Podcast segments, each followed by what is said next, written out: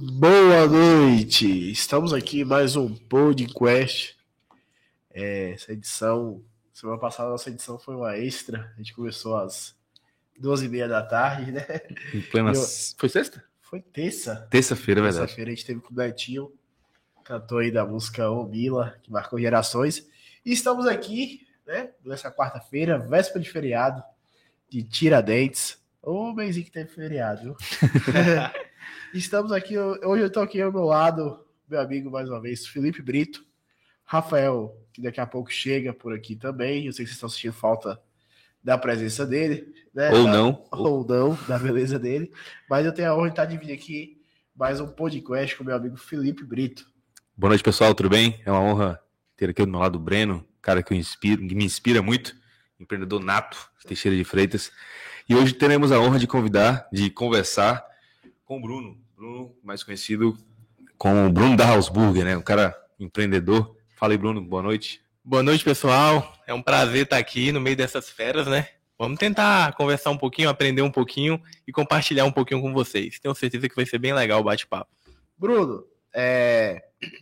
acho que todo mundo conhece um pouco, já ouviu falar um pouco da sua história de house burger, de empreendedor.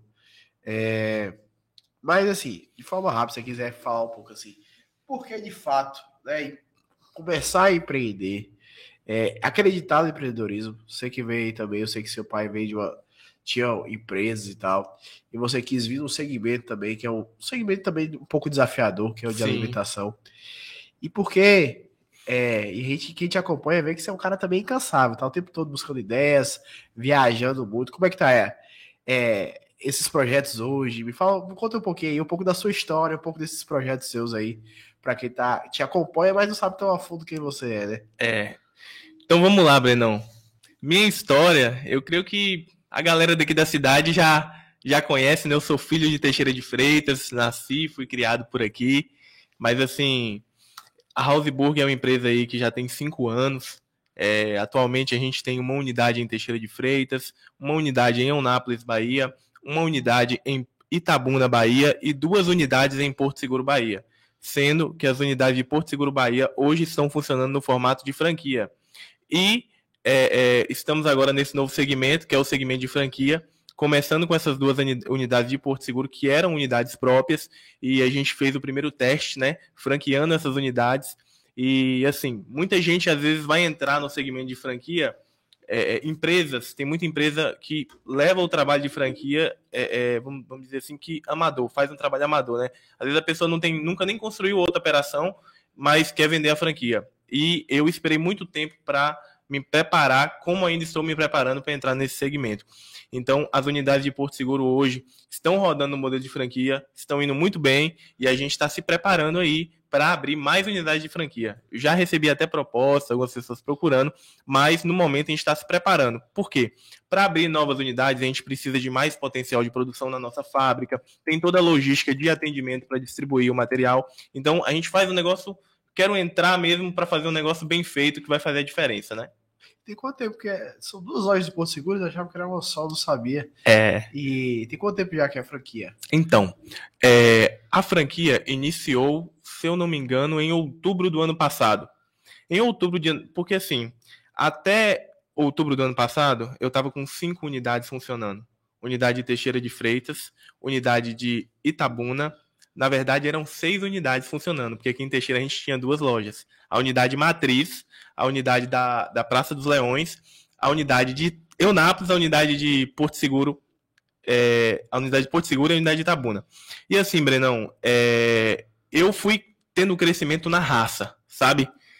Na raça. E assim, eu cheguei em um ponto onde eu consegui crescer rápido, mas a rotina tava me sugando demais, velho. Porque é, a operação de hamburgueria é uma operação que demanda muito da assistência do proprietário, do dono. Por quê?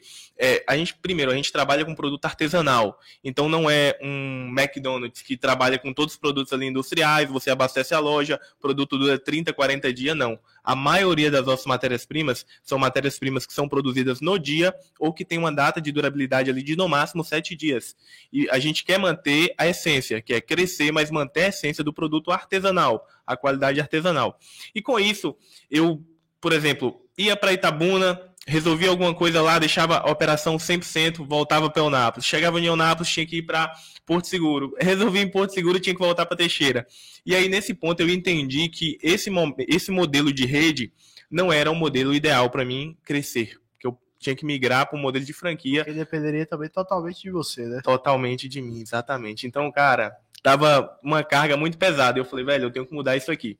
E aí, a unidade de Itabuna, que foi a última unidade, ou melhor, a penúltima unidade que a gente inaugurou, é, eu abri essa unidade de sócio com meu pai. A gente abriu junto. É, como é que a gente fez, né? É, meu pai fez o investimento e eu estava tomando conta da unidade, resolvendo tudo por lá. E aí eu cheguei pro meu pai e falei, ó, para mim tá, tá corrido, não tá dando para continuar assim. Vamos mudar a estratégia aqui, se não quer. Meu pai também é empreendedor, ele é, é um cara de business. E aí ele falou, ele também estava, vamos dizer que aposentado, né? Não estava se envolvendo em nada e estava doido querendo procurar alguma coisa para se envolver. Ele falou: não, eu topo. Vamos lá que eu vou, vou, vou pegar isso aí e vou assumir a loja de Tabuna. Aí ele assumiu a gestão da loja de Tabuna. Hoje a gente abastece a loja de Tabuna com materiais, com pão. Tem uma logística que a gente abastece semanalmente lá. Mas eu não estou ligado direto mais à operação de Tabuna.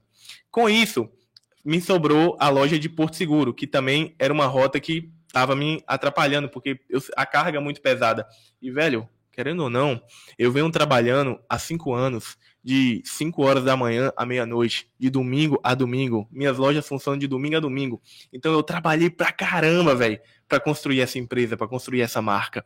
E não me arrependo, porque hoje é, a minha marca é muito conhecida. Se você chegar lá em Tabuna, em qualquer lugar, e falar, velho, me fala um local legal aqui para me comer um hambúrguer. A galera vai te falar House Burger. Se você chegar em Eunápolis, ou em Porto Seguro, ou em Teixeira, também vai ser a mesma coisa. Então a gente conseguiu crescer muito, construir uma marca muito legal, mas eu trabalhei muito demais. E esse ano eu tava querendo dar um pouco de desacelerar um pouco, até por conta da saúde e tudo mais. E aí eu falei, cara, vou franquear a unidade de Porto Seguro. Comecei a estudar a franquia, comecei a preparar a documentação, o COF, as, as documentações necessárias para franquear.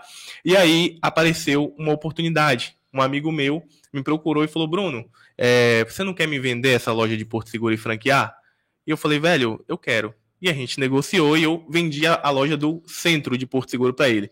E ele gostou demais, assumiu a loja. É um cara também que já teve provedor de internet lá em Porto Seguro, é um cara que já teve loja da Vivo, é um cara de negócio. Então, é, é, como ele pegou a operação já montada, né, com toda a assistência da franquia, que a gente dá treinamento, a gente ajuda no marketing, todo o acompanhamento é feito, tem todas as ferramentas disponíveis para ele. Teve qualquer problema, ele solicita alguém que a gente envia lá para poder dar um treinamento e resolver o problema.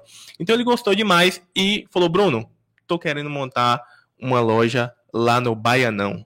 É um bairro de Porto é Seguro. outro Porto Seguro, né? É, outro Porto Uma Seguro. cidade dentro de Porto Seguro, praticamente. Exatamente. A galera do Baianão não vem pro centro consumir no centro. Eles consomem lá mesmo.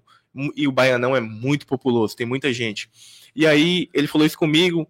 Quando ele me falou, eu comentei com algumas pessoas e teve muitas opiniões negativas. Ah, Bruno, o Baianão é um bairro que a população tem um poder aquisitivo menor. Eu acho que sua loja não vai dar certo lá e tal.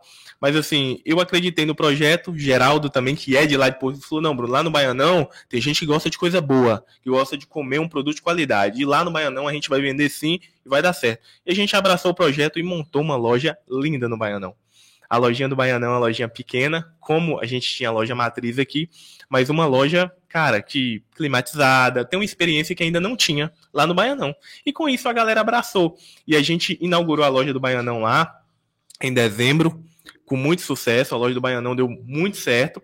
E aí é, a gente ficou, está hoje atualmente com essas duas unidades de franquias lá no Baianão. Muita gente me pergunta, Bruno, você já está vendendo mais unidade de franquia? No momento, não. Por quê? A gente está se preparando. Porque hoje eu quero crescer, mas eu quero crescer de maneira sustentável.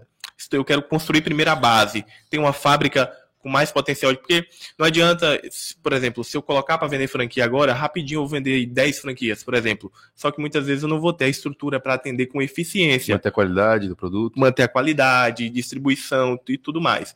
Então, eu quero crescer. A galera que acompanha a marca, que gosta da marca, em breve vai estar disponível mais unidade de franquia para quem quiser adquirir, fazer parte da família. Mas no momento ainda não. E a história atual, o cenário atual da House 90 é esse aí. E também a marca nossa é House 90. Por quê? É, isso que, é uma curiosidade que eu tenho. É, é, é esse 190 que é, no telefone, quando você liga o final é 90, né? É. É, sempre vejo 190. O que é 190 de fato? Vamos lá. O que é um 90? O 90 é um número que não teve, não, não, não foi algo de propósito, mas ao mesmo tempo foi. Porque a minha avó, por parte de pai, é uma pessoa que cozinha, cozinhava muito bem, que ela é falecida, ela cozinhava muito bem. E quando eu era criança, eu ia muito na casa dela, sabe? E ela sempre fazia muita coisa legal, pudim, sobremesa e muita comida boa para me receber. E eu era muito apegado a ela. E o número da casa dela era 190. E house significa casa, então casa 190, que é em homenagem a, a, a, a minha avó. Legal. Massa, é. é, e aí, cara, é, é por isso House 90. E quando a gente inaugurou a loja, que a gente colocou, eu coloquei o nome House Burger. O nome da loja era House Burger. Só que assim, quando eu abri a loja, eu não tinha a experiência e o conhecimento que eu, te, que eu tenho hoje, né? Então, assim, eu não fui pesquisar para ver se existia outras marcas, se tinha patente, se tinha nome. E eu descobri depois que eu já tinha inaugurado que House Burger é um nome comum e tinha centenas de House Burgers espalhados pelo Brasil. Aí eu falei, não, não tenho como registrar essa marca, porque existe muita coisa similar, muita coisa parecida. Aí a gente fez o registro do nome House 90, que aí é a nossa marca registrada e patenteada. Nesse caso, você tinha dito é, sobre a fábrica. Hoje a fábrica que vocês têm, ela faz o que necessariamente? É, são os pães, os produtos que fazem? Produz as carnes, alguma coisa assim? Ela distribui para todas as unidades? Como que funciona isso? Exatamente. Hoje a gente tem uma fábrica aqui em Teixeira de Freitas. A gente tem a loja e tem a fábrica. Na fábrica, a gente fabrica os pães, primeiro, fabrica alguns molhos que são distribuídos para as lojas. Agora, por exemplo, a gente lançou o ketchup de curry, que é um ketchup que já está disponível em algumas unidades e em breve vai estar disponível em todas. A galera de Porto, de Itabuna vai experimentar o ketchup de curry também. Então, o ketchup de curry é um dos produtos que é produzido na que fábrica que é e a gente distribui. Que é curry, curry. Curry é um tempero. Ah. É, é um tempero mexicano. Então, é um ketchup bem diferente. Aí, apimentado. Aí a gente fabrica também cebola, cebola caramelizada, a gente manda todos os produtos, exemplo, queijo, bacon, tudo fatiadinho, milimetricamente no padrão correto para ser assado, no padrão correto do hambúrguer para as unidades, justamente para ter padrão.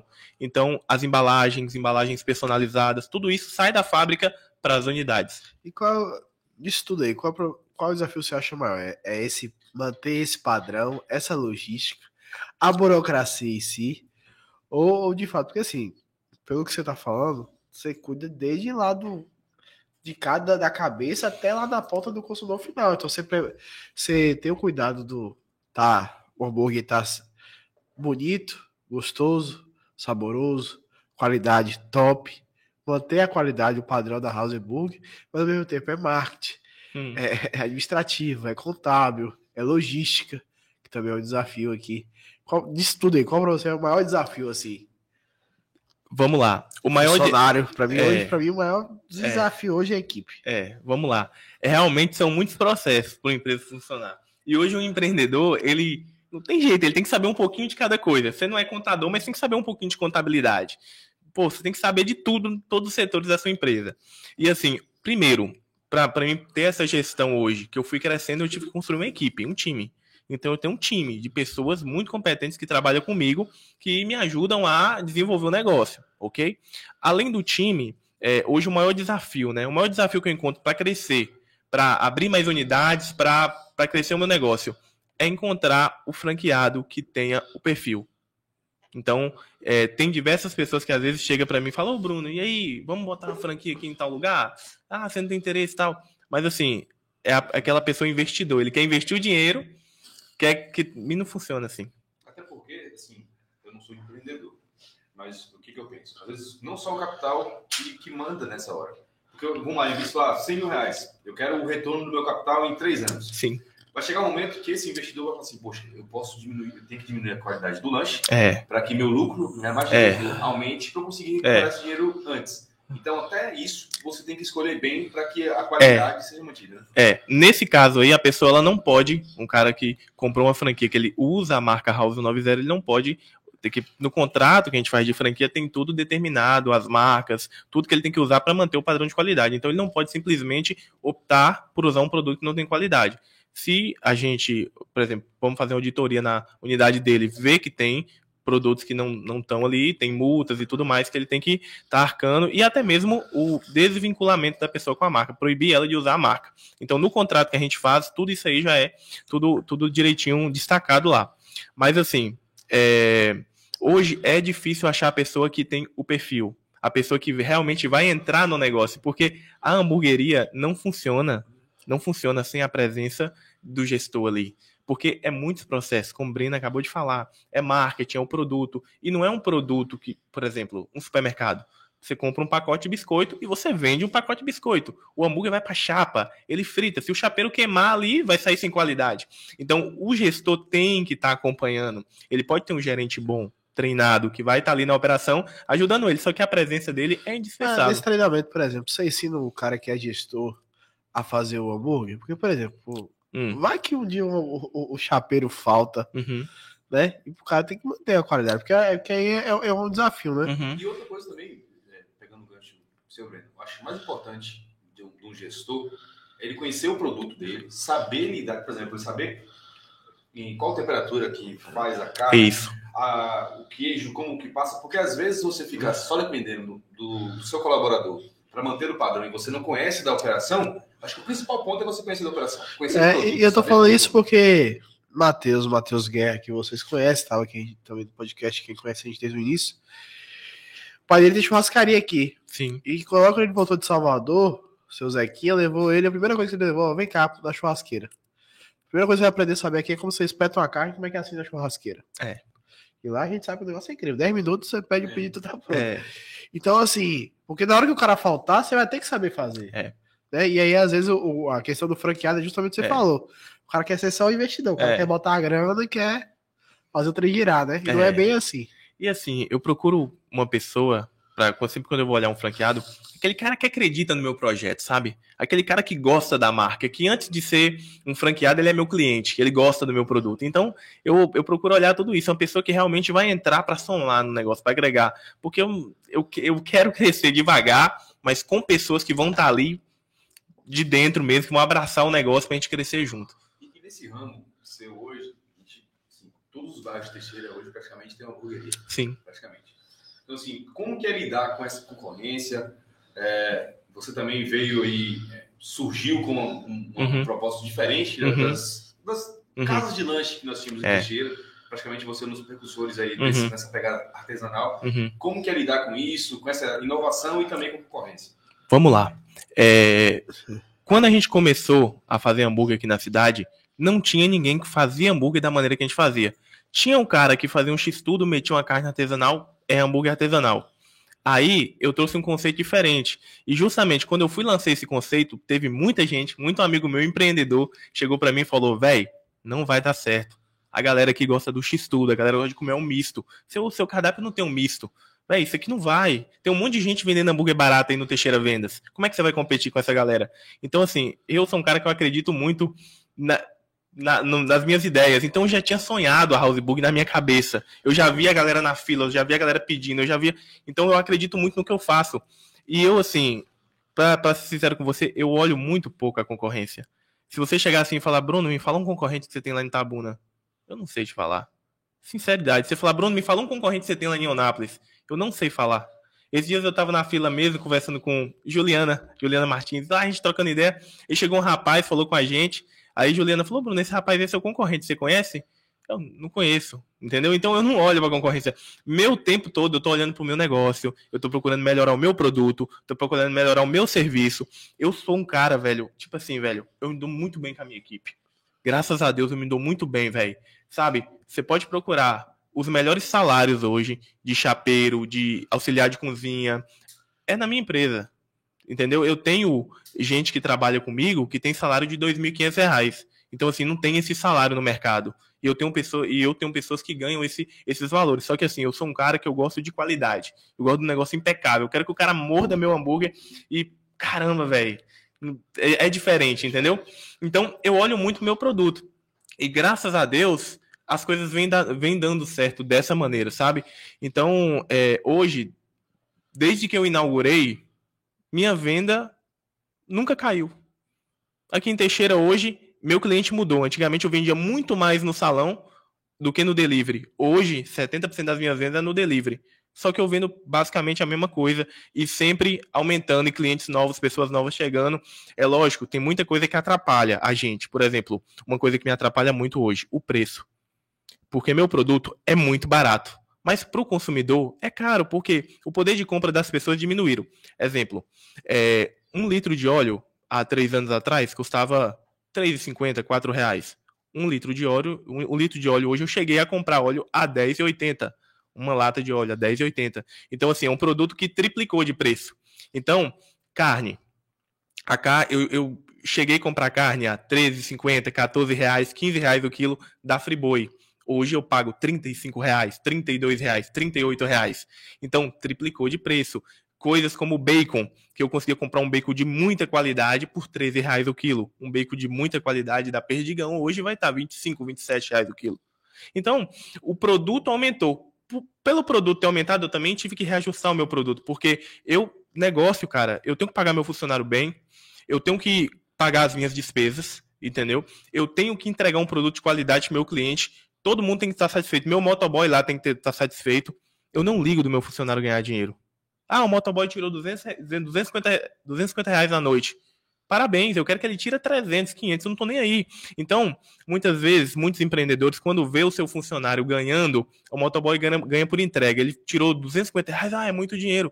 Velho, eu quero que ele ganhe 250 reais, porque ele vai ter o cuidado de entregar bem para o cliente, ele vai ter o carinho de fazer o um negócio bem feito, sabe? Então, cara, é assim. Hoje sua operação, hoje, contando as unidades, sem, sem contar a franquia, funcionários próprios, funcionários terceiros, quanto que essa operação é, hoje emprega na cidade, nas cidades aqui que você tem? Diretamente entre funcionário e motoboy, 60 funcionários. Em todas as unidades. A, a maior é Teixeira de Freitas? É. A maior funcionários hoje É Teixeira? porque aqui em Teixeira eu tenho os funcionários da loja e da fábrica. Ah, certo. Né? Então, né? é da loja e da fábrica. E mas os motoboys são funcionários também ou são? Os motoboys tem alguns que a gente tem como funcionário e outros são terceirizados. É, ganha por entrega, né? A gente faz o contrato e ele ganha por entrega. Uma, uma outra pergunta, é, Bruno. Essa veia empreendedora nasceu como? Você sempre pensou em ser empresário? Tinha outros sonhos? Como que conta aí pra gente um pouco sobre isso? Porque é um ramo também de hamburgueria, né? É. Vamos lá.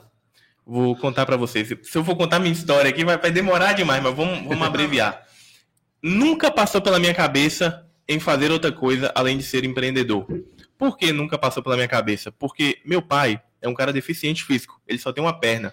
E eu nunca vi meu pai trabalhando para os outros. Sempre meu pai conseguia alguma coisa para vender, é, já vi meu pai vendendo de tudo, entendeu? Montou um mercadinho, conseguiu transformar em uma empresa de sucesso na cidade. Então eu sempre vi meu pai empreendendo. E na minha casa, ninguém falava, ah, eu vou estudar para passar no concurso público, eu vou. Não tinha essa, esse diálogo lá. Então nunca aprendi isso e nunca, entendeu? Não, não foi minha veia. Que, que é diferente do meu irmão também. Meu irmão empreende tudo, mas não, não é aquele cara apaixonado por empreendedorismo igual eu. Por exemplo, se ele tiver outro, outro meio, talvez não sei se ele vai empreender. Talvez ele vai querer estudar ou fazer alguma coisa. Então, é o perfil dele. E o meu perfil sempre foi de empreender. Quando, desde moleque, eu tinha 12 anos. Ontem, hoje, Hoje de manhã eu tava no Atacadão, aí eu encontrei um rapaz que ele era meu cliente da época que eu tinha 12 anos, que eu tinha espetinho na porta da, da, da, casa do meu pai. Ah, Bruninho, eu lembro de você, que eu comprava espetinho com você lá na sua porta e tal. Então, assim, eu sempre fui empreendedor. Eu sempre comprava coisa para vender na internet para os funcionários do meu pai. Eu sempre busquei comprar e vender alguma coisa. Teve um, uma época mesmo que eu tinha uns 14 anos. E aí eu parei com espetinho, né? Que eu tinha espetinho, eu fechei a minha, minha barraquinha de espetinho e aí eu cheguei pro meu pai e falei, ó, oh, pai, eu tô querendo começar a vender perfume da Boticário. E eu tô com dinheiro aqui e tal, e queria que você me emprestasse um cheque seu para mim comprar alguns perfumes e tal, e, e, começar a revender. Quanto você quer? Não, preenche um cheque aí de 10 mil reais. Ele foi lá, preencheu o cheque de 10 mil reais com prazo e me deu. Aí eu cheguei lá no Boticário, chamei Paulo, né? Paulo era conhecido do meu pai. Paulo, eu vim aqui comprar uns perfumes aqui, que eu quero ser revendedor tal. Qual o seu desconto aqui para quem é revendedor? Ele, papá, não, beleza. Deu o cheque para Paulo. Paulo olhou pro cheque e falou: Você quer comprar 10 mil reais de perfume? Ele falou: É, seu pai sabe disso? Eu falei: Sabe, ele, no cheque aí tá assinado por ele. Aí ele ligou pro meu pai para confirmar, para ver se era aquilo mesmo. Então, assim, meu pai, ele. A minha criação, cara, foi, foi muito diferente da maioria. Meu pai sempre foi muito rígido. Porra, é, eu fui criado para o exército, velho. Foi, foi tortura minha, minha, minha, minha criação. Só que me ajudou a ser homem, me ajudou a aprender a fazer negócio. Então, eu sempre tive essa relação de responsabilidade. Eu vou te emprestar aqui, mas você tem que cobrir o cheque. Você sabe que vai entrar tal dia, você tem que cobrir. Então, essa liberdade. Então, é, é, desde cedo eu fui aprendendo a trabalhar assim. E depois de um tempo também, eu comecei a me envolver nos negócios do meu pai, comecei a ajudar ele, me tornei gerente das operações dele. E, e tudo isso me preparou. Então, quando eu entrei para o mercado de hamburgueria, eu já tinha uma experiência, eu já conhecia o mercado de alimentação, eu desde novo, minha rotina quando eu tinha 13, 14 anos, 15 anos era o seguinte, eu acordava 4 horas da manhã, abria a padaria, colocava os pães no balcão, ia para a escola, chegava da escola 11 e meia, almoçava rapidinho, meio-dia eu descia para ficar no caixa para minha mãe almoçar. Minha mãe almoçar, eu ficava no caixa ali na parte da tarde, quando era 3 e meia eu parava aí para montar minha barraquinha de espetinho. E é tanto que tinha uma professora minha que uma vez chegou pro meu pai e falou, ó, seu filho, eu passo de manhã, ele tá trabalhando. Eu passo aqui à tarde, ele tá trabalhando. Ah, vocês estão explorando o menino. Aí meu pai falou, não, ele tá trabalhando porque ele quer. Pergunta quanto ele ganha. Ele tá trabalhando porque ele quer. Então eu sempre quis ter o meu dinheiro. Nunca, desde criança, cheguei pro meu pai e falei, ah, me dá 50 reais aí pra mim na rua. Não. E nunca foi assim também. Meu pai deixou bem claro que quer, quer o dinheiro, tá lá a oportunidade. Vai lá trabalhar, ganha o seu e faz o que você quiser. Mas não tem moleza. Então, meu pai tem uma frase que ele fala assim, ó, só cria o filho até 15 anos. Depois de 15 anos, cada um tem que se virar. E sempre foi assim, minha, minha infância, minha adolescência. Brincava, jogava bola igual todo mundo, mas sempre gostei de ter o meu, de correr atrás do meu. Você começou com quantos anos na, na, no Hausburger? Hausburger, eu tinha 19, 19 anos. Foi sua primeira empresa, assim, formalmente, foi, foi, foi o Hausburger? Foi. No Hausburger, quando a gente iniciou, foi no, a gente estava passando um momento muito difícil. Aí Breno me fez a pergunta: como que eu entrei no mercado de hamburgueria? Primeiro, eu fornecia pão para as hamburguerias na empresa do meu pai. E eu visitava as hamburguerias, as lanchonetes. E eu vi que lanchonete tinha, tinha muita venda, tinha muito dinheiro, muito cliente, muita, muita Você vendia comprando. bastante pão em Pô, Vendia bastante pão, eu sabia quem vendia mais, quem vendia menos e tudo mais, entendia, comecei a entender o mercado. E aí, é, nesse ponto, com 19 anos, eu estava procurando alguma coisa, minha família estava passando uma situação difícil, teve alguns prejuízos que a gente levou, muita coisa ruim que aconteceu com a gente. E assim, eu vi que eu precisava de alguma, alguma coisa, um negócio novo para mim conseguir me reerguer.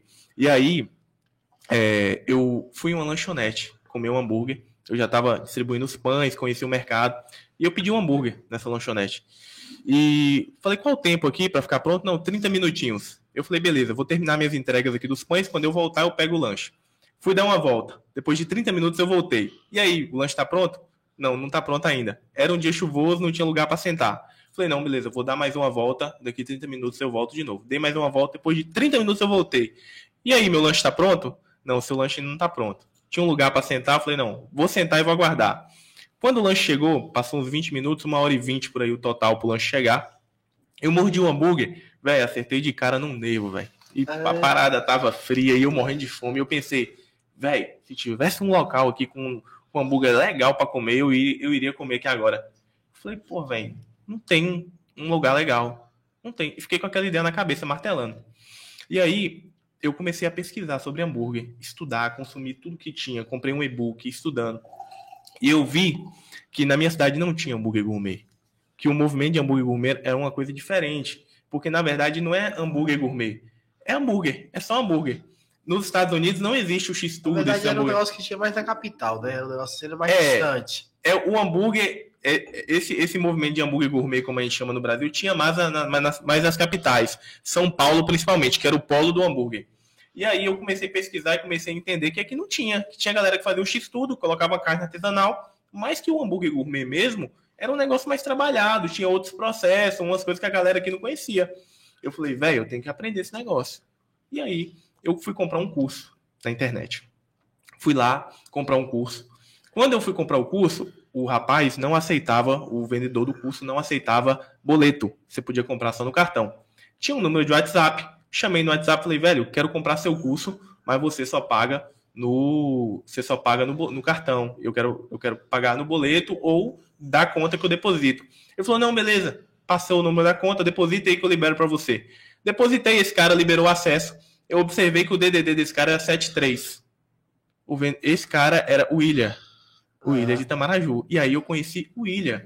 E assim, o William foi um cara que me abriu muito as portas para o mercado de hamburgueria, porque o William já era, era trabalha com marketing digital, né? Olha só, há cinco anos atrás o William já estava no marketing. E o William, ele me apresentou que era hambúrguer. Ele falou, Bruno, e, e assim, o William estava montando na época a Estúdio Burger, lá em Itamaraju. Itamaraju. Isso. Salve, salve pra galera da Estúdio Burger em Itamaraju. Véi, e aí o William, marquei de conhecer o William pessoalmente e tal, e o William falou assim, ó, oh, Bruno, pô, um diferencial que você precisa do seu hambúrguer, velho, é o pão.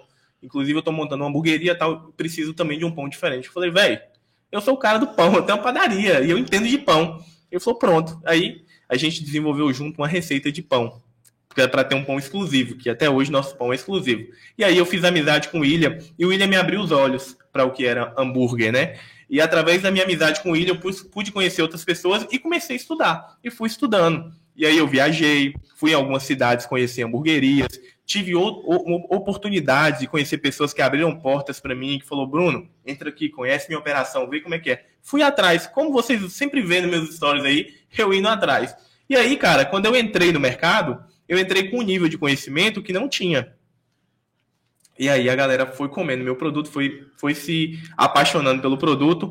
E eu, antes de montar a hamburgueria, eu já conseguia imaginar. Sabe aquele negócio que você acredita? Eu acreditava na parada. Eu fechava o olho e eu conseguia ver a fila no balcão da galera comprando. Então, eu sempre acreditei muito nas coisas que eu faço, sempre acredito muito. E eu acreditei. E eu acreditei, e eu creio também em uma coisa. Eu creio que Deus é justo, velho. E ele nunca desampara a gente. Então, a minha jornada até os meus 19 anos, eu trabalhei muito. Mais do que a maioria das pessoas da minha idade. Eu sempre, às vezes, acordava 4 horas da manhã e pensava, pô, meus colegas estão tá tudo dormindo agora meus amigos estão tudo dormindo. Às vezes eu deixava de ter um momento de lazer para buscar um, um, objetivo. E eu cheguei nos meus 19 anos e vi as coisas dando errado. Por causa de prejuízos que a minha família tomou, que a gente, dificuldades que a gente estava passando. Eu falei, pô, não é justo. O tanto que eu trabalhei chegar nesse ponto aqui, e eu sempre fui, é, sempre acreditei muito em Deus, velho. E assim, é, eu tenho certeza que foi Deus que me deu a ideia da hamburgueria, que me, me, me capacitou para abrir hamburgueria, que colocou pessoas no meu caminho que abriram portas para mim, tá? E através disso, é, é, através desse negócio, hoje a gente gera emprego diretamente para mais de 60 famílias, sem contar os empregos indiretos que a gente gera, né? E, e, hoje muitas pessoas são beneficiadas. E uma coisa que me motiva a continuar trabalhando é isso, é porque Deus me deu um talento. Eu não posso deixar, eu tenho que multiplicar. Eu sou obrigado a multiplicar esse talento. E tem coisa que acontece, velho, que eu fico, fico viajando, velho. É, é, tanta coisa que acontece na minha vida que eu fico viajando. É, esses dias atrás mesmo, um funcionário meu chegou e falou: Bruno, é, um gerente da, de unidade minha chegou e falou: Bruno, a mãe daquela menina aqui veio aqui agradecer a gente por ter dado emprego para ela. Ela tentou se suicidar na semana passada. E hoje ela começou a trabalhar aqui, melhorou o relacionamento em casa com os pais, tá feliz, tá reerguendo a vida dela e ela pediu para te agradecer. Eu falei: "Uau, caramba, velho. Olha a diferença que eu tô fazendo na vida dessa pessoa". Teve outro dia que teve um menino que ele pediu emprego em todos os lugares de Onápolis. Já fazia um ano que ele estava querendo trabalhar ele tem um, alguns problemas, é, é, é, alguns, alguns medicamentos que ele toma, alguns problemas mentais. E aí ele tinha dificuldade de conseguir um emprego por causa disso. Ele chegou lá na loja, pediu um emprego, é, o gerente me ligou, falou: oh, tem um menino aqui, ele é assim, assim, assim, vamos dar uma oportunidade para ele? Eu falei: vamos, coloca ele aí para treinar. A gente deu oportunidade para ele. E é, ele chegou para mim e falou: Bruno, ó, antigamente eu tomava remédio controlado, eu tava com vários problemas, eu não conseguia, minha vida não ia para frente, agora eu tô trabalhando aqui poxa, já, já consegui melhorar, minha casa está mais organizada, melhorei meu relacionamento com a minha família, hoje eu parei de tomar o, o, os remédios, minha saúde melhorou. Você percebeu que quando eu entrava aqui, minha mão ficava tremendo, hoje não treme mais, porque eu não tomo mais o remédio. Então, através do trabalho que você deu aqui, mudou minha vida. Então, é, esse tipo de coisa, cara, porque quando Deus abençoa você, que Ele te dá algo, não é só para você. Tem que beneficiar você e tem que beneficiar outras pessoas sabe? Não é só para mim. Então a Housebook não é sobre mim, cara. É sobre todo mundo. Eu não, sou eu que faço tudo. Eu tenho uma equipe de pessoas do bem, de pessoas que são apaixonadas pelo, pelo que fazem, que me ajuda a construir a empresa que a gente vem construindo. Bruno, é... assim, quem te acompanha sabe que uma das pessoas que sempre também foi certificado foi seu pai. Sim. Mas tem uma pessoa que apareceu aqui no, no, no, no Instagram aqui, que é a patroa, Sim. Abigail, e quem te acompanha vê que ela também tá em todos os lugares com você, né? Com certeza. Ah, a Abigail é. Ela é, ela é de fato um, um, um apoio muito forte disso tudo aí também, né, contigo. Com certeza, cara. É, eu tenho certeza que se não fosse a Abigail, eu também não teria con- conseguido crescer tanto e conquistar tanta coisa. Porque a Abigail, ela sempre. é, Ela, ela é louca, ela acreditava nas minhas coisas, olha que doideira. A gente tava lá de bicicleta, pedalando para ir comer um cachorro quente na rua, eu falava com ela que eu ia ter uma empresa, que eu ia fazer isso e aquilo, e ela acreditou em mim. Então, ela era a única que acreditava em mim. E me ajuda, me ajuda muito e, e tá sempre comigo e a gente constrói junto. E assim, lá em casa a gente não tem divisão, sabe? É tudo nosso, é da família, tudo que a gente está construindo é nosso, é, é para beneficiar os outros, é para a gente crescer junto. E a Abigail, além de ser uma esposa maravilhosa, é uma pessoa que muito inteligente e que é, trabalha na empresa também, cuida do financeiro e me ajuda muito, muito, muito. E sem O ela, cara casou cedo também, né? eu casei cedo, cara. Casei com 19 anos. 19? É, Praticamente no mesmo ano que você abriu a House Boy. é. Isso aí. Caraca. Filipão Casou, aqui. casou novo mesmo. Filipão Casei tem... com, casei com 26 anos. É, eu eu casei. Eu tô casado. Ainda não na igreja, mas eu tô casado já também há um ano. Você tem quantos anos hoje? Eu tenho 26. Só? É, vou fazer 27. Tô Ah. acabando de carroça, mas.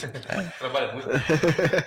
Mas, é, Bruno, um conselho que você pode dar aí para quem quer empreender, quem está com esse sonho, está com esse, esse projeto na cabeça e ainda não conseguiu tirar do papel, qual dica que você pode passar para quem está querendo aí iniciar?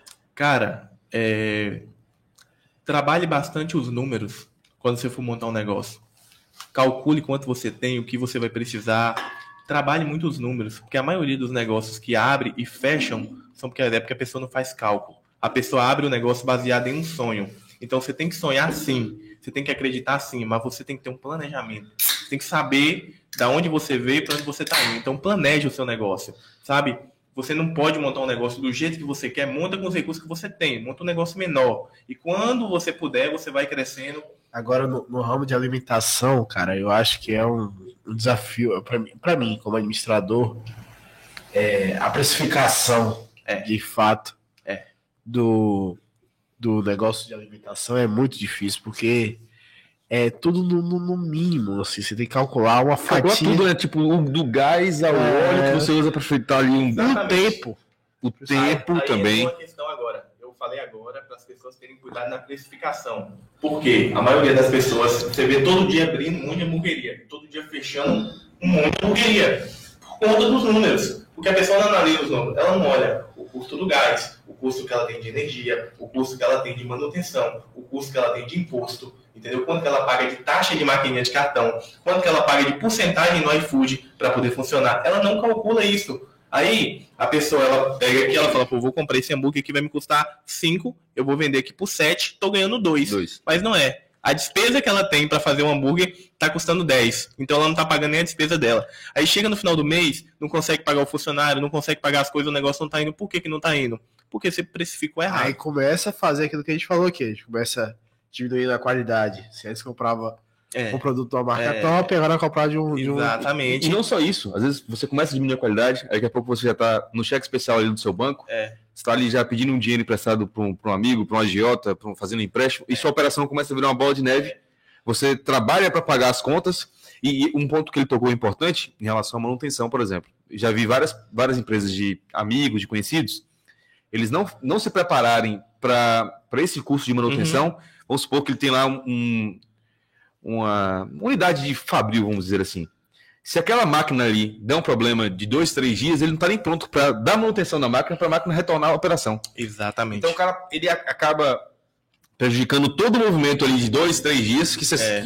sim, eu como vou repetir, não sou empreendedor, mas imagino que você hoje trabalha de domingo a domingo, então Uhum. são 30 dias faturando e também são 30 dias de despesa. Sim. As despesas vão permanecer. Vai permanecer. Se você hoje fechar dois, três dias, as despesas permanecem. Um dia a menos aí é muita, muita falta. Então, se você pensa aí que dois, três dias parado ali, diminuindo a produção, isso vai refletir nos números no final. Vai refletir, Né? Então.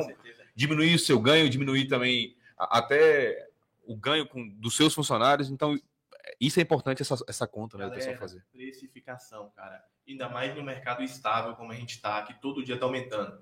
Todo dia aumenta as coisas. E tipo assim, muita gente hoje fala assim: ah, Bruno, seu produto é caro. Velho, não é caro. Meu produto não é caro.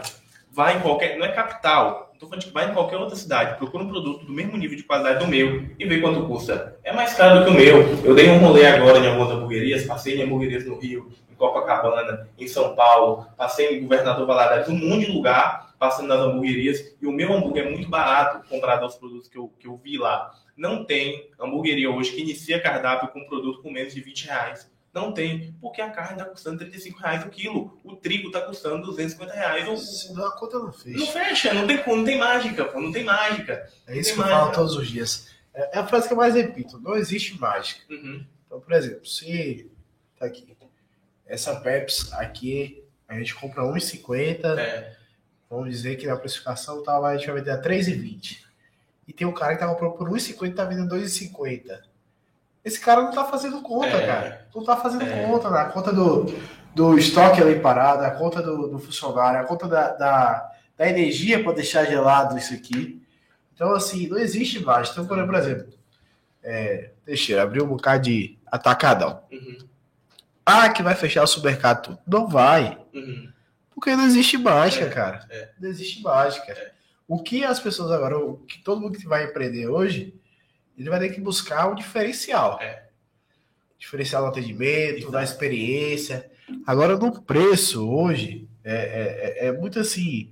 é, é, cada, cada lanche é, pode ser um pouco mais difícil, mas produto industrializado, por exemplo, é muito difícil fazer milagre, cara. Exatamente. É muito difícil. E assim, lógico, tem pessoas que trabalham por preço, tá? Exemplo, você vai lá na Atacadão comprar um creme de catupiry. Você tem lá o creme de catupiry original, que custa 52 reais, e você tem o outro que custa 10 reais. Você vai pegar o de 10, você vai fazer um produto, vai, mas seu produto não vai ter o mesmo nível de qualidade do meu que eu utilizo catupiry. Do meu que eu utilizo uma carne ali selecionada. Eu, eu compro a carne direto do frigorífico, direto da Friboi, tem um processo ali pra gente produzir a carne. Então, tem todo um padrão de qualidade. A gente, qualidade é uma coisa que eu não abro mão. Uma das coisas que eu tenho como pri- primícia também, tem todo um padrão de qualidade. A gente, qualidade é uma um coisa produto que eu, Um probleminha técnico. um- um- um- uma coisa que eu tenho também como primícia, né? É o seguinte: é, ter um produto que todas as pessoas possam consumir. Então, eu, eu como muito minha margem, às vezes, para poder entregar um, um produto. Não dá para colocar todo o cardápio? Tem que ter alguns itens no cardápio ali que dá para a pessoa ganhar um salário mínimo pode ir lá e comer, entendeu? Então, hoje a gente tem produtos no nosso cardápio que tem um preço mais em conta, porque tem um adolescente, tem a pessoa mais jovem que às vezes ainda não ganha um salário, que quer comer o produto. Então, eu quero que meu produto seja democrático, mas eu não abro mão de qualidade, velho. Véi, eu tenho que reajustar para manter a qualidade, eu vou reajustar, mas a minha qualidade não pode cair. Pode mexer. É, é, é, eu- eu penso dessa mesma maneira também. Eu acho que é, qualidade, experiência tem que estar acima de tudo. É, Querendo ou não, hoje, se você for pegar essas grandes marcas, tudo, o que mantém ela é justamente esse diferencial. É. O preço, às vezes, nem é tão diferencial em muitos momentos, claro, né? Obviamente, existem públicos e públicos. uhum, Como o público do lanche é um público de fato democrático, É. você vai botar um lanche de 100 reais, é, né? claro. senão vai ficar um pouco acessível. Mas existem outros tipos de produtos que dá para É. trabalhar isso, né? Agora, Bruno, é, você falou que esse time, é, você tem uma sorte com o time. é, agora, hoje, eu tô. Aí eu vou falar uma experiência minha, tá? Tô precisando contratar pessoas. E aí eu abri o processo seletivo ontem para minha empresa. Cara, recebi mais de 200 currículos. É, e aí, assim, é uma pergunta um pouquinho para chamar mesmo para a conversa. Você acha que hoje falta, existe falta de emprego ou falta de pessoas capacitadas no mercado? Os dois. Existem poucas vagas de emprego para a galera que quer entrar no mercado e existem também pessoas desqualificadas. Mas uma coisa, a pessoa que ela é qualificada, a pessoa que ela tem um- um- uma bagagem, eu acho muito difícil ela ficar sem trabalhar, porque o mercado hoje, em todos os setores, precisa de pessoas para trabalhar. Eu, por exemplo, cara, é, demorei muito para moldar a equipe que eu tenho hoje. Você falou sobre a dificuldade de equipe. De fato, tem muita dificuldade de equipe. E assim, eu demorei muito para moldar a equipe que eu tenho hoje. Muito, muito, muito, muito. E assim, quando eu encontro um cara que ele tem o perfil que eu preciso, que ele tá na mesma vibe que eu, acredita na empresa, tá na mesma pegada, eu valorizo esse cara. E esse cara cresce na empresa. Então, eu tenho muitas pessoas hoje, cara, eu tenho pessoas fantásticas que trabalham comigo. Eu tenho um, um menino, gente que trabalha comigo aqui desde quando eu comecei, que são pessoas, cara, excelentes. Só que assim, o ano passado, por exemplo, eu troquei toda a minha equipe de Eunápolis. Toda. Só ficou duas pessoas, que é o gerente e um funcionário lá antigo. Todos eu troquei. E teve muito funcionário antigo que eu troquei também. E hoje eu estou moldando minha equipe. Breno, antigamente eu tinha um problema muito grande. Eu tinha dó de mandar uma pessoa embora. Eu tinha dó de mandar uma pessoa embora. Às vezes eu ainda tenho. Mas eu entendi que a empresa, ela não é só minha. Tem diversas pessoas que dependem da empresa. E eu não posso deixar uma pessoa que está lá, que está atrapalhando o andamento, que está me prejudicando, que está prejudicando os colegas dela de equipe, que está prejudicando o cliente lá na ponta. Eu não posso permitir que aquele cara fique. Entendeu? Na semana passada, retrasada mesmo, eu tive que tirar uma pessoa da, da empresa que é um parente. É a pessoa que trabalhava comigo que é um parente. Mas, infelizmente, eu tive que tirar. Tipo assim, a pessoa não é uma pessoa ruim, mas ela não tem o perfil que eu preciso para o crescimento que eu quero gerar na empresa. Então é melhor, eu, eu prefiro, às vezes, a pessoa chega para mim e fala, Bruno, eu me ajuda, eu não tenho, eu tenho o meu aluguel para pagar, eu não tenho condição. Eu falo, cara, toma aqui, eu vou te dar aqui um salário aqui durante dois meses, três meses, sem você trabalhar. Não precisa você ir lá você está liberado, eu vou te ajudar a arrumar outro emprego em outro lugar, mas infelizmente você não tem o perfil que eu preciso para exercer esse cargo aqui. E se você ficar na empresa, você não vai estar contente, eu não vou estar contente e a empresa vai ser prejudicada. Então hoje, eu sempre coloco a empresa em primeiro lugar, tá? Eu trabalho com a Abigail, por exemplo, ela é minha esposa. Mas assim, velho, a gente é profissional, velho. Eu tenho minhas funções na empresa, ela tem as delas. Assim, muitas vezes eu termino minha função, vou para casa terminei aqui minhas tarefas, vou descansar um pouco. Ela continua trabalhando porque ela não terminou as delas ainda. E assim, às vezes também ao contrário. Então, a gente é profissional. O, o trabalho vem em primeiro lugar, entendeu? E aí, é, a gente tenta separar o trabalho da vida pessoal, não tem jeito. Sempre interfere. É, é, tem hora que eu chego em casa lá, eu, ela tá com a cara lá na cozinha, aí você chega devagarzinho. Começa, é, mas tem atrito. Mas, é. mas, mas assim, você trabalhou com seu pai, uhum. eu trabalho, uhum. trabalho ainda né, com meus pais, já tem um pouco dessa experiência. É. Com o esposo é um pouco mais delicado, é. acredito, né? Na verdade, mais, mais delicado é com meu pai, velho. Com meu pai, tipo assim, é, meu pai é um profissional, pô, é um profissional muito bom. Mas assim, as nossas cabeças pensam muito diferente. Muito diferente. E assim, eu tinha muito atrito com ele, sabe? E estava atrapalhando o nosso relacionamento pessoal. E assim, ele me considerava como filho, não era como sócio. Uhum. E aí as coisas misturavam demais. E eu tive que tomar uma decisão e falar, ó, não vou mais trabalhar com meu pai. Ou ele compra a minha parte ou eu compro a dele, mas não dá para continuar. Então teve atrito? Teve. Foi uma decisão dura que eu tive que tomar? Foi. Mas é aquilo. Hoje a gente se dá super bem, ele tá super satisfeito, eu também. Todo mundo tá crescendo, ele tá crescendo muito, eu também tô crescendo muito e a gente tá feliz. Mas naquele momento foi uma decisão que eu tive que tomar sabe? E assim, na, na, vida a gente tem que tomar decisões. Isso quando tem que romper o é. cordão E se você não tomar decisão, velho, alguém vai tomar por você, você vai ficar a sua vida toda amarrada ali. Então, cara, você tem vontade de, de empreender, de montar sua empresa? Vai lá, velho. Você acredita no seu projeto? Mete as caras, monta sua empresa mesmo e vai. Ah, você tem vontade de sair do seu trabalho, você está insatisfeito no seu trabalho? Você não gosta do local que você trabalha, é um local que não te valoriza, você não se sente bem? Pede para sair, cara vai lá e pede para sair, mas não fica sua vida toda vivendo uma vida que você não quer, fazendo algo que você não quer, só porque você se sente obrigado àquilo. Você tem uma escolha sim. Você pode escolher estar tá lá ou sair. Larga tudo, joga para cima, é claro, se prepare, mas não viva a vida toda fazendo algo que você não gosta só porque você se sente obrigado. E é importante também, é, pegando esse gancho do, do, do Bruno, que às vezes você tem um projeto grandioso na sua cabeça de você começar um, um negócio, às vezes não está indo no momento ideal, que você, poxa, não, tô indo, não tenho indo o dinheiro ideal, eu não tenho o momento ideal, mas às vezes esse momento talvez nem chegue. Uhum. Então é você tentar fazer o melhor que você consegue com o que você tem. Uhum. empreender com. Oh, feito é melhor do que perfeito. Feito é melhor. Não, mas às vezes é o seguinte: ah, poxa, eu quero montar uma, uma baita de uma churrascaria. Eu preciso juntar tanto dinheiro, 10 anos juntando dinheiro. É. Cara, começa no espetinho então, já que você é. consegue montar um, é. uma pequena churrascaria, monta, vai crescer é. aos poucos Não adianta você só sonhar Aham. gigante e já querer começar gigante. É, feito é melhor que perfeito, mas também não é uma desculpa pra você fazer mal, Mal feito. feito, Mal feito. não, Faz sim. o melhor que você tem com o que você tem, velho. Não dá pra fazer isso. Usa o melhor que você tem. Mas eu falo assim, por exemplo, nosso exemplo aqui. A gente, quando começou esse podcast aqui, a gente demorou muito pra começar, Uhum. porque a gente queria toda vez que a gente se reunia pra montar, a gente precisa botar mais esse aqui. Então não dá pra começar essa semana. Aí eu falei, vamos saber uma, bora começar. Bora fazer o primeiro. Aí a partir do primeiro que a gente fez, vamos, precisamos melhorar a iluminação, precisamos melhorar é, a câmera, precisamos melhorar o som, precisamos... E aí, assim, toda vez que a gente vem, a gente tá buscando melhorar alguma coisa. Ó, precisamos botar, sei lá, uma decoração diferente. Mudar a animação, botar uma TV maior. Então, cada negócio a gente começa a buscar.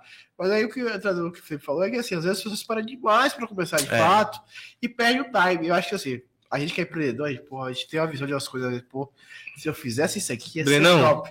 Aí vai lá outro, fecha na sua faz, pô, É, perdi o time. né? Verdade. Não, eu sou assim, velho. Eu, eu, eu, eu sou um cara, velho, muito acelerado. Muito acelerado. Esse ano eu desacelerei um pouquinho. Pô, e a gastrite? Desenvolvi a gastrite por causa do estresse. Entendeu? Então, eu desa- desacelerei um pouquinho, praticando atividade física e tal, para segurar um pouquinho na minha saúde. Mas eu sou um cara muito acelerado. Olha o crescimento que eu tive. Foi muito trabalho, velho. Muito acelerado. Eu não, eu, não, sou um cara de deixar as coisas pra fazer amanhã. Ah, vamos ali em São Paulo, que horas? Tô saindo três horas da tarde agora. Bora, não quer? Não, vou sozinho. Acabou, vou buscar, vou atrás. Eu quero, eu vou atrás, pô. Eu não espero por ninguém. Então, é, é, tem coisa que realmente você tem que arregaçar a manga e tem que ir. E por um momento você tem que sacrificar, você tem que pagar o preço, você tem que trabalhar cargas horárias longas, porque depois você vai colher aquilo ali. Então é assim, velho. E assim, uma coisa muito importante. Se você tem uma decisão para tomar, tome. Tenha coragem e tome. Que nem a decisão que eu tomei de não trabalhar mais junto com meu pai. Foi uma decisão dura, foi. Mas meu pai também me criou para ser um leão, velho. Ele me criou para, ele me preparou para guerra. Então ele não pode reclamar do- do- da decisão que eu tomei, porque eu tomei uma decisão de homem. E não, não dá mais, não dá. Cada um vai seguir seu caminho aqui e foi muito bom para mim, muito bom para ele. Então, tem decisões na vida que a gente fica amarrado, com medo de tomar, mas são decisões que vão ser divisores de água na nossa jornada. Então, tenha coragem, velho, para tomar a decisão e assuma o controle das suas escolhas. Agora, Brunão, vamos lá. Você desacelerou, mas também não tirou o pé do acelerador. Hum. Sei que tem projetos novos aí. E aí, eu tô acompanhando algumas coisas Uhum. dos stories aí. Vi que veio uma novidade também, outro ramo de alimentação. É. E aí, quer contar essa novidade pra gente aqui? Tio Rockets Pizzas, segura que tem um negócio bom chegando aí. Então, eu desacelerei, mas eu não parei. Eu não posso parar porque, sabe, se eu parar eu fico com depressão, velho. Eu não, eu endoido, eu não posso parar. Eu tenho que estar fazendo alguma coisa. Só não tô fazendo no mesmo ritmo. Exemplo, a loja de Porto Seguro. Eu montei a loja toda e inaugurei em 30 dias. Tive a ideia na sexta, aluguei o ponto na segunda. Depois de 30 dias a loja estava inaugurada, rodando. Então, em outra época, eu já tinha colocado essa pizzeria para rodar há muito tempo, entendeu? Agora não, eu não tô me sacrificando tanto é, é, como eu me sacrificava antes. Então, calma, tá, tá fluindo, tá saindo. Então, esse projeto da pizzaria é um projeto que eu estou estudando muito. Inclusive, estive o, mês passado, agora, fui em São Paulo, rodei nas melhores pizzarias eleitas pela Veja, né, como, como pizzarias. Fui na Deveras Pizza, que é do meu amigo Renato Veras, que ganhou como melhor pizzaria de São Paulo pela revista Comer e Beber. Então, procurando e estudando sobre o produto. Por quê?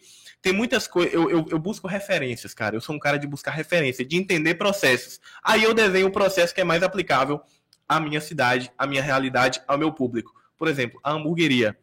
Talvez uma hamburgueria como eu tenho aqui não seria um produto para você vender no Itaim Bibi ou na Avenida São Paulo, lá em São Paulo, porque a galera lá já, já procurou outro produto. Mas para o meu público aqui, é o que eu consigo é, conciliar qualidade, preço e o gosto, porque cada pessoa em cada lugar, cada região tem um gosto peculiar. Então aqui, por exemplo, eu, queria, o que eu queria montar? Eu queria fazer uma pizza napolitana, daquela pegada tal, só que assim, é um produto que uma pizza individual para uma pessoa ia custar 70 reais, 80 reais. Não é um produto, eu não tenho um público classe alta aqui para atender esse produto. Então, o que, que eu quero? Pegar referências, pego referência e valor e desenvolvo um produto, então, que vai atender aqui. Então, aqui em Teixeira de Freitas, eu quero entrar com uma pizza com muita qualidade. Tem que ser um negócio que o cara vai comer aqui e vai falar, poxa, realmente É diferente. é diferente. Então, uma massa mais trabalhada, é, é, sabores novos, buscando sabores que a galera daqui da nossa região está acostumada a comer. Por exemplo, na House Burger eu tenho um hambúrguer de costela. Por que costela? Porque a galera daqui gosta de fazer a carne de panela com costela. Então eu trouxe aquele sabor da carne de panela para dentro do hambúrguer. Na pizza vai ser a mesma coisa. A gente vai trazer sabores que a galera curte aqui com produto de altíssima qualidade, usando toda a estrutura que a gente já tem de logística, todo o conhecimento que a gente já tem do mercado de alimentação para um produto que vai fazer diferença no mercado. E o hambúrguer de costela é, é o melhor que tem. É o top. É o top. É o top. É, essa pizzaria, você já tem um formato de como que ela vai ser? É, Sim, ela vai funcionar apenas no formato de delivery, tá? É, para iniciar. É uma operação que vai ser totalmente focada no delivery. É o cara vai pedir uma pizza com muita qualidade, com uma entrega muito rápida e com uma experiência legal, uma embalagem legal, personalizada e todo um trabalho aí que vocês vão acompanhar que a gente vai estar desenvolvendo. Como seria, assim, você falou que hoje é, a House 190 já tem cinco anos. Como que você imagina hoje a sua empresa, o seu negócio daqui a cinco anos, por exemplo? O que que você quer, onde você quer chegar? Cara, eu quero espalhar franquias da House 190 por toda a Bahia. Eu quero que uma pessoa, qualquer pessoa, a pessoa fala, pô, vou na Bahia. Ah, eu tenho que passar lá para comer um hambúrguer na House 90, porque se eu passar em Porto Seguro e não comer um hambúrguer lá, eu não fui em Porto Seguro. Eu quero que a minha marca seja lembrada, que seja algo que as pessoas tenham na memória afetiva, sabe? Eu tenho que passar lá porque é especial. É isso. Não é levar apenas, apenas alimento. A energia positiva que eu quero na loja, essa contribuição com a equipe, com os funcionários, essa valorização dos funcionários, do profissional, essa união que a gente tem, eu quero espalhar isso em vários lugares pela Bahia. Nesse caso, só quer na Bahia? Você quer romper as fronteiras também de estado, Minas Gerais, Espírito Santo? Quero também, mas antes de ir para outros estados, eu quero crescer primeiro dentro da minha do meu estado, na Bahia. Eu Você quero quer ser referência da Quero ser Bahia. referência na Bahia. Pô, me tornei referência na Bahia. Todo mundo me conhece na Bahia. Vou, vou para outros estados. E assim, hoje, velho, é impressionante como a, a nossa empresa é conhecida. Muitas vezes a gente não tem noção de como é conhecida. Mas, exemplo, eu fui fazer um treinamento lá em Salvador, o Burger Tour, que é um dos Eu maiores treinamentos que tá tendo aí de hambúrguer. A galera lá do, do, de São Paulo, lá, os meninos que fazem esse treinamento. E quando eu cheguei no treinamento, todo mundo me conhecia. A galera que tava para aprender, todo mundo me conhecia. E tinha gente lá de todos os lugares da Bahia. E a galera me conhecia. Então eu falei, pô, que legal, que bacana isso. Então, já é uma, já é uma referência. Já é uma referência, pô. Muita gente já. Muita, muitas, muitas mensagens que eu recebo, ah, me inspira em você, velho. E, é- e aquilo. Aquilo que a gente faz não é só pra gente. Tem, sempre tem uma pessoa ali que tá se inspirando em você. Que tá querendo aprender com você. Bruno, a gente que empreende, que tá aí nessa pegada, é, tem que trabalhar o nosso mindset, né? Porque É. assim, todos os dias, quando a gente acorda, é, a gente tem mil desafios à frente. né? Verdade. Como é que é a sua rotina, assim, dia a dia, né? Eu sei que Minha agora rotina? você desacelera um pouco, tá tão na estrada, mas no dia a dia resolvendo Uhum, essas coisas administrativas, uhum. né? Todas essas coisas de, de ampliação, de novos projetos. Como tem sido sua rotina dia a dia aqui? Então, primeira coisa que eu faço quando eu acordo, me conecto com Deus. Coloco meu joelho no chão, agradeço a Deus e peço a Ele para abençoar meu dia. Depois que eu agradeço a Deus, geralmente eu tomo um banho gelado. De manhã eu gosto de tomar banho gelado já para acordar para a vida. Tomo um banho gelado e tiro um tempo de leitura. Esse período de leitura é muito bom. Às vezes eu tiro para ler a Bíblia, às vezes eu leio, le- pego um livro que eu, que eu tô lendo ali, mas esse, esse período de leitura me ajuda a pensar com mais clareza. Me- além do conhecimento ali que você absorve na leitura, me ajuda a pensar com mais clareza e começar meu dia já sabendo o que eu tenho que fazer. Depois de, de, de- da leitura, às vezes eu vou treinar e às vezes eu já tomo café e vou trabalhar, depende do dia. Mas meu dia, minha rotina começa assim. E assim, cada dia da semana, às vezes eu já tenho coisas já que estão na minha agenda para fazer e tem outros, outros dias que são coisas que vão surgindo. Exemplo, segunda-feira é dia de compra.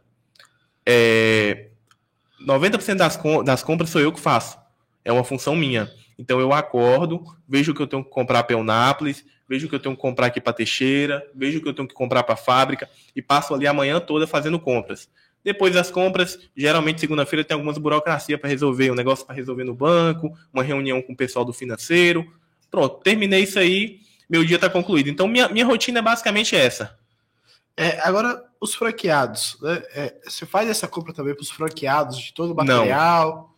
os franqueados eu tenho produtos que a fábrica vende para as franquias, para as unidades. Aí tem materiais que a fábrica abastece, tem materiais que o franqueado compra na- cidade, lá na cidade, cidade. que ele tá, né? Ah, Ele vai no atacadão, no, no distribuidor e compra as matérias-primas. É, Bruno, um livro que te inspira muito, que te, que te marcou muito. Cara, um livro. Deixa eu pensar.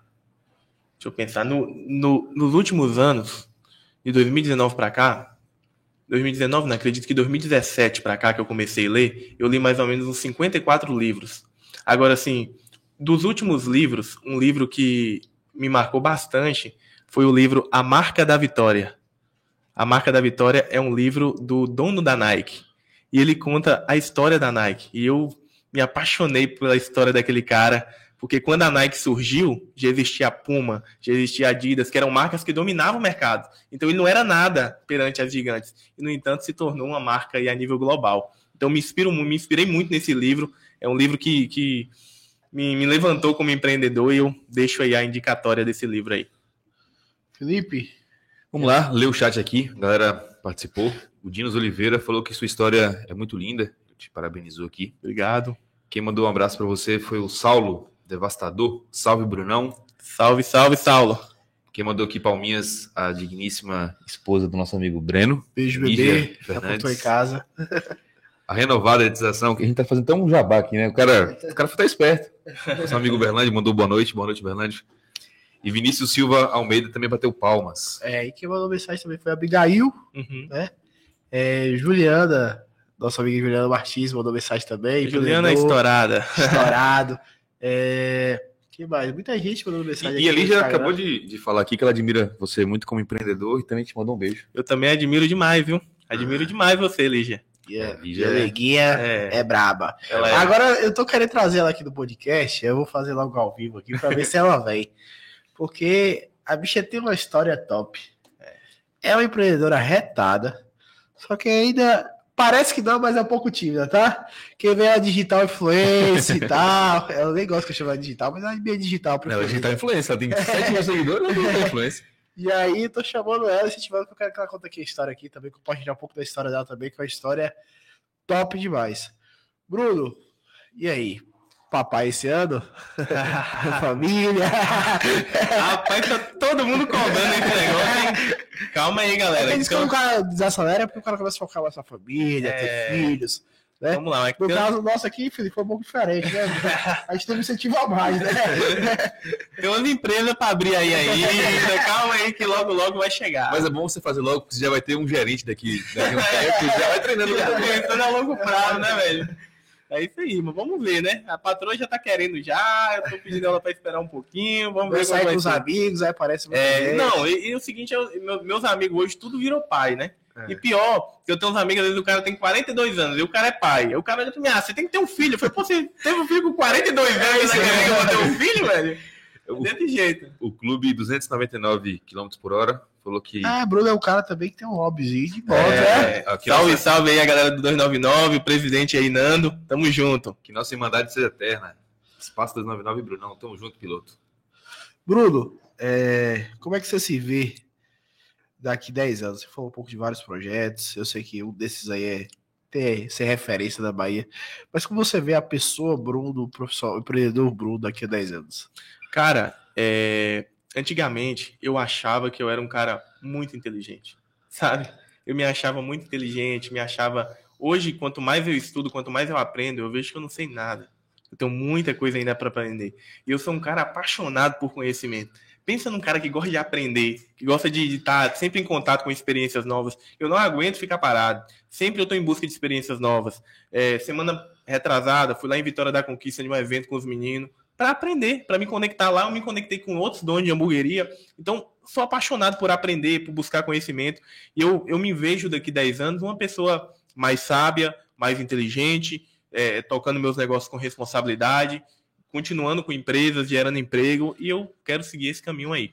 Show de bola. Tem outros sonhos de empreender em outro ramo? Cara, é porque eu, eu sempre fui, eu cresci no mercado de alimentação, né? Então sempre foi minha área. Tenho vontade? Tenho, mas eu acho que não é um sonho, não. Eu tenho Não é muitos o foco, sonhos, né? mas é, é, é, Quando a gente empreende também, todo dia aparece projeto diferente. todo dia né? aparece. O mercado de piscinas é muito rentável. O Breno É. é rico justamente porque ele É, sim. investir. Verdade, tem que montar ver. sociedade aí com ele. Entra pra você ver. Quem de boa acha sempre que o, o negócio do outro é, mais fácil. Na grama do vizinho sempre é mais é, verde, né? é fácil montar uma hamburgueria, vamos Ah, montar também. vai lá. que- que assim, Não, Não, e é- e esse negócio, e a hamburgueria, cara, tipo assim, cara, tem umas coisas que, que aconteceu um, um negócio comigo semana passada, por exemplo, que assim, tem coisa que te desanima, que você fica, que você fica para baixo. Porque assim, tem muita gente boa, velho. Tem muita gente boa. 99% das pessoas são, ó, top. Mas tem muita gente ruim também, velho. Tem muita gente que, que te sacaneia. E assim, tem um, tem um, teve um cliente específico lá que toda vez que esse cliente pede, ele reclama alguma coisa. Toda vez. E assim, quando ele pede, a gente já marcou a comanda dele, o nome dele, para ter o, o cuidado redobrado com, a, com o, o, o pedido dele. E esse cara fez um pedido, velho, e o motoboy foi levar o pedido dele. Quando o motoboy chegou para passar o cartão, a maquininha descarregou, velho. E esse cara, velho, tipo assim, uma coisa que eu não tolero, velho, é o cara tratar mal um, um colaborador, um colaborador. O cara pode dar um tapa na minha cara, velho. Mas se o cara, porra, ofender um colaborador meu, eu fico, fico muito chateado, velho. E o cara, porra, falou um monte de coisa com o menino, com o motoboy. O menino tá lá, 11 horas da noite, chovendo. Ele lá quentinho no conforto da casa dele, o cara entregando lanche. E ele vem humilhar o rapaz. Então, tem um tipo de coisa que deixa a gente pra baixo, velho. Que ne- nessas horas você fala, poxa, velho, pra que, que esse cara vai fazer isso? E assim, desanima a gente, mas, mas 99% das pessoas são boas. Então tem esse tipo de, de coisa que desanima a gente. Eu até conversei com meu advogado, que minha vontade é bloquear ele lá pra, ele não, pra não atender Porque mais. cliente quer. A gente tem esse mito, querendo ou não, mas cliente também se demite. É, é. A gente não tem medo de demitir o cliente, É. é que eu vou perder, Ah, e mas. cliente sempre tem razão, nem é, sempre. nem sempre, pô, entendeu? Nem sempre. O E, cara, é, e essa é uma falácia, dizer que cliente sempre tem razão, porque sempre usa de, de pressuposto para poder fazer É. ações como essa. Cara, a, a gente tá lá prestando um serviço, pô, a gente tá trabalhando, a gente tá um duro ali, os meninos estão lá trabalhando 8 horas, 7 horas por noite lá. Poxa, o cara tá no conforto da casa dele, ele humilhar o, o rapaz, ficar de uma maquininha de cartão. Então tem coisa que deixa a gente indignado, velho. Eu, eu nem passei essa, situação que você tá falando aí e eu já fico assim. É. E, e me incomoda muito É. quem trata mal. E esse mesmo rapaz, ele já foi, ele já foi na loja e outra vez também, em outra ocasião, pô, falou um bocado de coisa com a menina do caixa, a menina saiu chorando, entendeu? É de fato eu, eu, fico, eu não, não tava na, na presente, porque se eu tivesse, eu, a gente teria tido algum atrito, porque eu não, não suporto alguém tratar mal um, um colaborador meu, principalmente sem motivo, cara, por coisa banal. Porque às vezes, por exemplo, é, o erro, todo Uhum. nós todos, em qualquer Uhum. função que nós exercemos, nós podemos errar. Sim, Somos seres humanos, não somos máquina, não somos robô. Então, assim, ninguém faz o. Ele não levou a máquina descarregada de propósito. Exato. Aconteceu, infelizmente Aconteceu. aconteceu. Cara, isso Assim, tá na era do Pix, na era do Não, e você né? consegue resolver, por exemplo, o. Quem devia ser achado, talvez chateado seria o próprio dono É. Sim, empresa. o dono, vamos supor, falou assim, ó, eu volto aqui depois com a máquina pra. pra- É. pra- É. Não foi o cara chegou ali, ó, descarregou, É. só sai daqui depois que você pagar. É. Talvez não tenha acontecido isso, É. imagino que não tenha acontecido. Então, É. assim, é um transtorno que aconteceu, infelizmente aconteceu, mas poderia ter sido de outra forma ter Poderia. resolvido, né? e é uma coisa muito pequena pra você, porra, tem que Olha, levar em consideração o cara coisa, lá. uma coisa que já aconteceu comigo assim, às vezes você pede, você- por exemplo, chega às vezes vou pra Guaratiba, né? Aí chega em Guaratiba, aí às vezes chego tarde, porque agora eu tô com loja lá, abasteço loja, pra- acaba passando o dia lá. Aí peço um delivery, às vezes demora. Uhum. E aconteceu uma vez eu pedi no domingo, e aí demorou pra caramba. Tipo assim, porra, com fome e tal. E aí, só que eu não sou muito de reclamar, não. Uhum. Eu fico puto, às vezes mando mensagem pro, pro restaurante, assim, Uhum. tá vindo, tá chegando, Uhum. mas tipo. E quando chegou, chegou um casal, pô. Você vê que, tipo assim, a mulher mais o cara da correria, tá Uhum. ligado? Eu acho que lá É. deve ter muito desse negócio. Você vê a mulher mais o cara da correria, desse, por quê? Passando frio, passando. Não é qualquer coisa. E você vê que ele, tipo assim, tá pelo mesmo objetivo. É, Aí, tipo assim, o cara. ainda- e Aí, tipo assim, o cara veio me pedir assim, desculpa e tal. E eu nem tinha falado, eu tinha falado isso pro restaurante. Tá vindo mesmo, que tá demorando e tal, mas sem arrogância, claro. Aí, tipo assim, o cara pediu desculpa, eu acho que eu fiquei mais com vergonha. é. E outro ponto, pô, Entendeu? o cara que tá ali, o, o, o motoboy, é, ele tá fazendo aquela correria dele pra ganhar ali 5, sei lá, 5, 6 reais É. por entrega. É. O cara tem que acelerar a moto dele, É. às vezes, pra entregar pra você correndo risco. É. Não, é risco o tempo todo. Risco o tempo todo. Aí, aí, às vezes, que a gente tá lá no nosso conforto. Tudo bem que a gente tá com fome, a gente quer que o, nosso lanche chegue e tal. Mas se a gente espera. Esses 5 minutos não vai fazer diferença pra nossa fome. Vai, não. E esses 5 minutos pode ser determinante, inclusive, pra saúde do cara. O cara pode se Exatamente. acidentar, sei lá, entendeu? Então, E é isso aí. E o seguinte, cara, é, é, hoje, por exemplo, eu sou o cara, o, o pedido não chegou correto, não chegou no tempo, a pessoa tem todo o direito de reclamar, cara. Você tá certo, se, a, se a, o restaurante te prometeu que vai entregar em X período, não entregou, teve algum problema, você tem todo o direito de reclamar. Mas é, humilhar uma pessoa por causa de uma situação, porque é aquilo, todo mundo é ser humano, todo mundo erra. Hoje nossa, nossa margem de erro lá na Houseburger é muito pequena.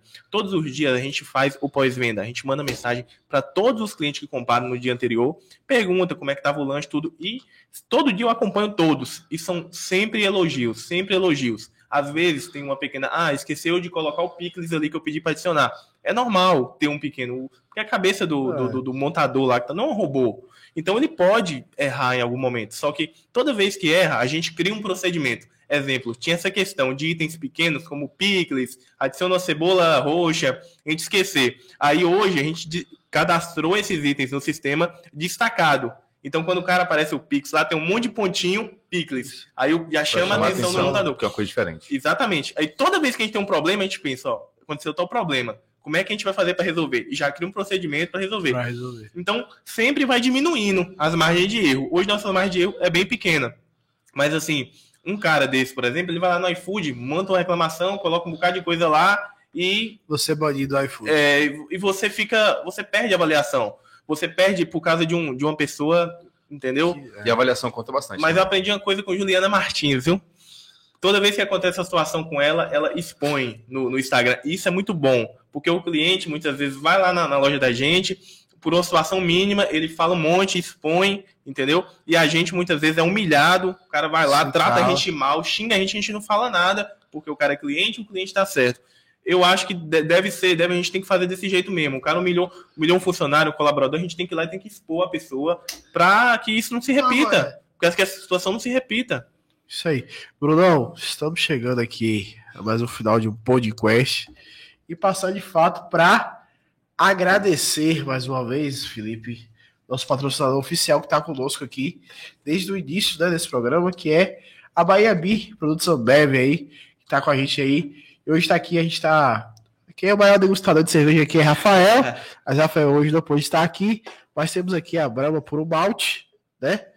Temos também essas novas versões da latinha 269 da Pepsi e também da Guaraná. Produtos Ambev, você sabe que você encontra nos melhores supermercados, nos melhores bares e restaurantes, inclusive também da Roseburg tem produtos Ambev, Com né? certeza, com certeza. E, e o interessante dessa lata 269, que ela é do tamanho ideal. Eu estava até falando sobre, sobre isso, tamanho ideal de algumas, algumas, alguns produtos. Por exemplo, maca- macarrão instantâneo. Se você está com fome ali para você comer um macarrão instantâneo, um, ele é pouco. Só que dois, ele já é demais. Mas, Eles tinham que fazer um, um intermediário ali É, para você conseguir é saciar a fome. Nunca Então- pensei nisso, não, é verdade. Você pode imaginar que, sim, ele sempre manteve o- o- a quantidade de gramas ali padrão, mas essa, se vocês estiverem nos assistindo agora, donos de. Mas a indústria, a indústria deve ter alguma estratégia aí, deve ser pra você ter. comprar dois. Sim, mas, só por exemplo, na Roseburg você tem um pouco uma carne, É. Sim. tem uns bons que tem até. Do tamanho da sua É, fome. com certeza. Tá rolando É. desafios ainda lá, Tá rolando. Sexta-feira, toda sexta tem o desafio do monstro. Rapaz, uma vez eu participei de um desafio desse. Meu irmão. Participou, Venão? Rapaz, pra nunca mais. Gludice. Tá doido. Mas tem uns moleque bravo lá, velho. É, Esse dia teve um menino que comeu lá Rapaz, com isso, 2,5 cara. kg, velho. Rapaz, chega os caras, eu vejo, vejo às vezes cê- vocês postam lá, chega os caras magrinhos que ninguém dá nada, os caras comem, foi caraca, Gordinho não dá nada. eu lá. como alface, cara, eu tô gordo desse jeito. Eu já fiz é, esse, tipo, uma espécie de desafio uma vez que nós fomos na pizzaria. Na loucura, tipo assim, tinha 16, 17 anos. Foram três pessoas. Aí cada um pediu uma pizza, uma pizza inteira, uma pizza grande. E a gente comeu uma pizza inteira. Quase passando mal. Mas só de ter o desafio de ter comido uma É. pizza e uma pizza inteira. E quem gosta de desafio, É. qualquer coisa, até bala, quer chupar um saco de bala. filho. É, tem uns meninos que comem, velho. Tem uns meninos magrinhos lá, se chega, você não dá nada, o menino come pra caramba. Brunão, obrigado, né, por estar aqui com a gente, é, por compartilhar né, mais ou menos essa história. A gente vai chamar você mais outras vezes pra gente falar desses novos projetos, de novos desafios, de novos temas, né? É, principalmente dessa área de empreendedorismo, que é um dos pilares aqui do nosso podcast, é trazer esse bate-papo sobre empreendedorismo, incentivar as pessoas a empreenderem, né? Inclusive aí, quem sabe o Filipão né, vai empreender também. É. Virar um franqueado da House Burger. Pode ser também, uma boa ideia. Lá em Guaratiba. Uma boa ideia. Show. E agradecer você que esteve aqui mais uma vez conosco nesse podcast. teremos surpresas, talvez essa semana teremos um podcast extra, Especial. especial. Se tudo der especial. certo, né? Se tudo der certo. Ô, ô, Breno, só, só antes, só para valorizar aqui as pessoas que participaram no chat, é, o Lucas Valentini fez uma pergunta aqui para você, Show. perguntando qual a importância que o marketing digital teve no crescimento da, da House 190. Rapaz, demais, teve muita importância. Porque assim, quando a gente começou, o recurso era pouco. Então, a gente não tinha muito dinheiro para gastar com marketing, com anúncio. E o caminho mais barato que eu encontrei de divulgar o meu produto, a minha empresa, foi o quê? Foi o Facebook e o Instagram. E quando eu criei o Instagram da hamburgueria, tinha muito poucas empresas que tinham Instagram aqui. E além disso, não era normal você pegar e puxar uma história e gravar. Até os telefones com câmera falando tal era poucos. Uhum. Entendeu? A galera tirava uma foto, postava, mas não falava. E eu fui um moleque louco lá que metia as caras no story e comecei a falar e chamar a galera pra comer hambúrguer. E meus vídeos foram compartilhando, né? Tanto que na primeira semana eu já bati uns 4 mil seguidores assim, no Instagram. E minha empresa ficou muito conhecida através do Instagram. Então, quando eu comecei, foi de suma importância, porque foi o único meio que eu tinha de divulgação. Depois que as coisas foram acontecendo, a gente foi investindo em outras áreas. Mas no início, era só o Instagram e o Facebook. Compartilhando, os amigos compartilhando, gravando vídeo, me ajudou demais. Bom demais. A Maria Dolores também falou que você é um orgulho. E para finalizar, a Carmina, Carminha Lírio, parabéns, Bruno, sou sua fã. Sucesso sempre. Carminha é top. Obrigado, Carminha. Obrigado, Pessoal, aproveitar quem tá aí também, aproveita e se inscreve no nosso canal aí. O pessoal da audiência da House Burger aí que tá comendo o hamburgão agora assistindo o Bruno. aproveita aí, mete o dedo aí, se inscreva no nosso canal, para justamente tá trazendo conteúdo de relevância como esse aqui hoje. Bruno, obrigado, obrigado a todos que nos assistiram. Voltamos, talvez essa semana Talvez ainda. Talvez um sábado. Mas o mais certo é na próxima quarta-feira. Vou aproveitar e deixar um presente pra galera aí. A galera que tá assistindo. Ó, a galera que tá. Só a galera que tá acompanhando aqui agora. Chama lá no WhatsApp da loja. Fala que você viu, assistiu o podcast. E a gente vai liberar um cupom de desconto exclusivo só pra galera que tá colando aqui e tá assistindo. Vixe, aí sim, hein? Aí, chama lá. Valeu, Valeu. galera. Boa noite. junto, galera. Até, a próxima, até o próximo programa.